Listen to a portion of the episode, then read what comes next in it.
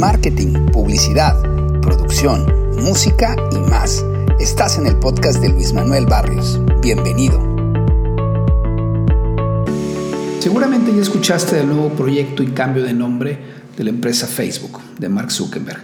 Y esto ha generado muchas opiniones al respecto y me gustaría platicarte un poco sobre el tema. Gracias por escucharnos y seguirnos en todas nuestras redes. Meta es la nueva nombre de la empresa Facebook. Y si bien las aplicaciones como tal parecen no van a cambiar de nombre, Mark Zuckerberg está buscando renovar su empresa a través de un proyecto muy ambicioso, pero a la vez súper necesario para la marca, ya que últimamente Facebook ha sido eh, ha tenido muchos ataques y críticas de lo dañino que puede ser para la socialización de las personas el uso de sus aplicaciones. Y además de las fuertes críticas que ha estado recibiendo por el tema de la seguridad de la información y del poder que tiene sobre esa información al momento de poder manipular posturas y generar incluso tendencias políticas. La realidad es que Facebook es un medio muy poderoso, que si tiene un mal uso puede ser sumamente dañino para la estabilidad mundial. Independientemente de la cuestión monetaria, Mark Zuckerberg es uno de los hombres más poderosos justamente por el nivel de información y el control que tiene de la misma.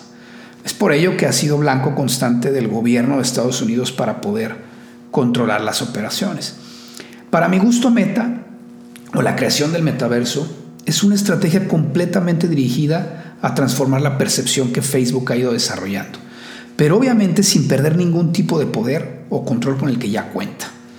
Independientemente de los objetivos reales de este cambio, el metaverso busca que las personas pasen menos tiempo en las pantallas y poder generar una experiencia de convivencia más real a través de herramientas como la realidad virtual, el 3D. Y en esencia suena muy bien. Digamos que es el futuro. Incluso no sé si recuerdan una película futurista y algo vieja, donde Sylvester Stallone y Sandra Bullock tenían una relación íntima a través de unos lentes virtuales para evitar enfermedades. Lo primero que me imaginé yo cuando escuché esto del metaverso fue eso la falta de contacto humano.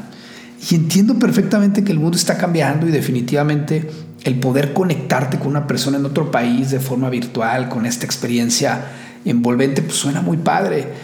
Pero para mi gusto el riesgo de perder el contacto humano sigue muy latente. La realidad es que cada vez las relaciones dependen, dependen mucho menos del contacto, del contacto humano. Obvio temas como la pandemia COVID pues no ayudan, ¿verdad? Pero Sinceramente, a mí sí me da miedo pensar que mis hijos ya no tendrán las mismas ganas de, darle un beso o un abrazo a un amigo eh, que como a nosotros nos tocó. Y es que el humano necesita esos estímulos. Al menos así lo necesitábamos. Y pensar que todo llegue a un punto virtual donde las personas no se vean, no se toquen, no se escuchen, no se huelan, por más novedoso que sea el metaverso, va en contra de la convivencia social no podemos tampoco considerar que, todo está mal y que este proyecto es muy malo. A final de cuentas es una evolución de lo que ya existe. Que si es a través de una pantalla o a través de unos lentes, es solo la forma en la que, se, la que va evolucionando. Pero lo que sí es una realidad es que las relaciones humanas cada vez son más a distancia. Y esa distancia pues va generando una cultura mucho más individualista, más egoísta, y completamente dependiente de la tecnología para subsistir.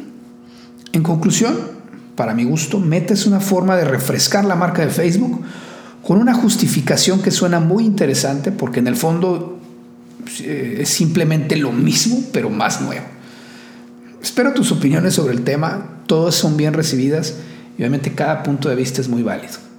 Espero estés muy bien y que tengas una excelente semana.